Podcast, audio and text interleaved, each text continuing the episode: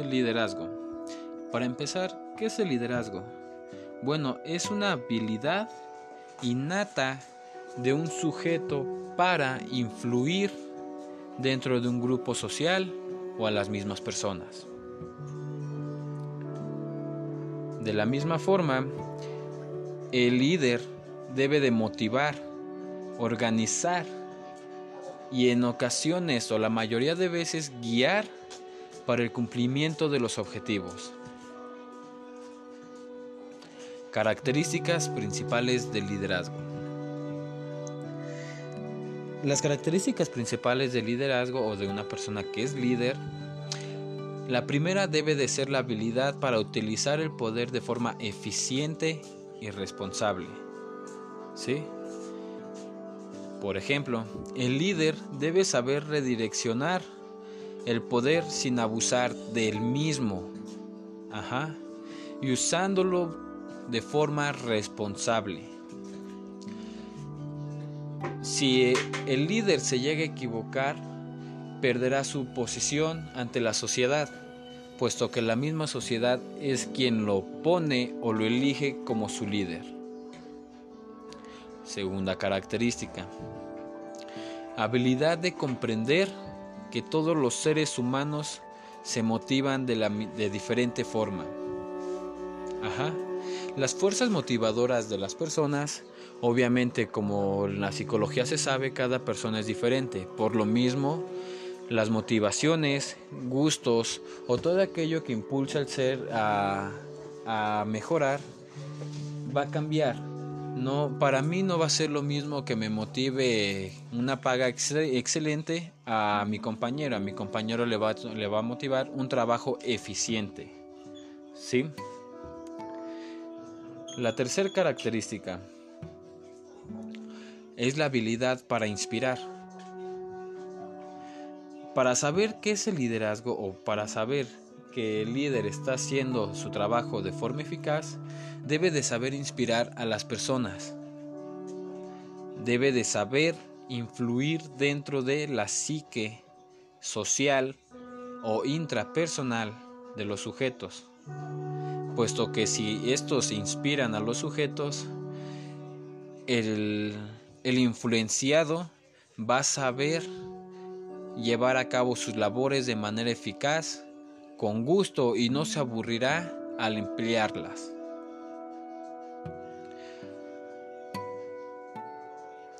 Por cuarta habilidad o por cuarta característica, es la habilidad de actuar de manera exista ante un clima e invite a responder y a suscitar a las motivaciones. ¿A qué hace referencia esto? Bueno, pues el líder lo que va a hacer es crear un ambiente, un ambiente social que sea bueno. No debe de crear el ambiente hostil. Si se crea un ambiente social, estable o bueno, obviamente el producto al que se pretende llegar se alcanzará de manera eficaz sin tanta complicación y los, y los trabajos que se otorguen o que cada persona realice se harán de manera fluida, sin poner peros, sin poner quejas. Ellos los van a resolver y van a trabajar de manera gustativa y eficaz.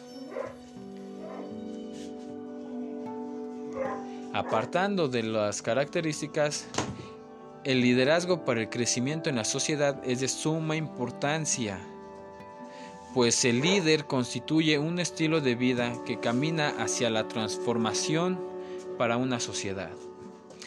¿A qué hace referencia a transformación? Bueno, al bienestar. Como se sabe, la sociedad o un grupo de individuos necesitan a fuerza un líder. Ajá un líder, no un jefe. El jefe manda y ordena. El líder guía y orienta. Ajá. El líder se encamina con los con las personas que le rodean.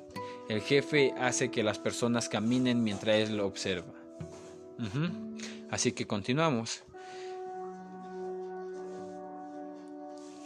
el líder dentro de la sociedad es rotundamente importante. ¿Sí? Porque si existe un buen líder, un líder eficaz dentro de un grupo, este grupo va a, tener, respuestas exitosas a los retos del medio que se le presenten. Y de la misma forma, su integridad del grupo va a ser mucho mejor. Los compromisos dentro del grupo establecido van a ir creciendo, no se va a quedar, el grupo no se va a quedar estancado con nada más de, ok, ya obtuve un, un logro, así que voy por otro logro. Ajá, esa va a ser su mentalidad y no se quedará estancado como ya hice mención de ya tengo un logro y me quedo aquí porque ya lo, ya lo logré, ya lo tengo, ya no voy por más. Ajá. Por consiguiente, como ahí se referencia, el líder genera respuestas exitosas. ¿Sí? la persona líder debe de tener una visión íntegra y una actitud grata hacia el aprendizaje debe de estar en constante actualización y esta persona tiene que ser autodidacta. Repito, autodidacta. ¿Por qué? Porque el líder debe de crear su propio conocimiento, debe de generar sus propias estrategias y debe de pensar cómo va a estructurar conforme a las habilidades a su grupo de individuos que le siguen. Si este líder posee una buena visión, debe mirar hacia el futuro. Debe de anticiparse ante los problemas que se puedan suscitar. ¿Sí? De la misma forma, debe de organizar, como ya hice referencia, a manera futura y posibilitar un desarrollo social sostenible. ¿Por qué sostenible? Porque si no lo hace de esta forma, obviamente el grupo se va a ir desintegrando. Si el líder un día llega a hacer falta, el grupo ya sabrá qué tiene que hacer si el líder lo organiza de manera eficaz. Ajá. Por consiguiente, si el líder, si el mismo líder sabe motivar a sus a sus mm, a sus seguidores, ellos van a saber qué tareas van a laborar para la mejora del grupo. Ahora vamos, el líder como fundamento para la integridad personal. ¿Sí? Para el líder debe de llevar a cabo dos principios y valores.